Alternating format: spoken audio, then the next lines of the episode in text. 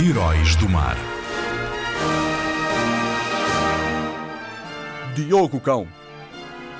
Um dos grandes heróis do mar da nossa história foi Diogo Cão. Sim, Cão é o nome de uma pessoa. Não te rias.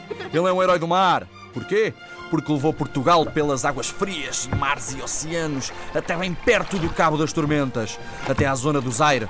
Foi para além disso, graças a ele, que fomos os primeiros a estabelecer relações com o Reino do Congo, um país no sul da África. Bravo, Diogo Cão. Bravo.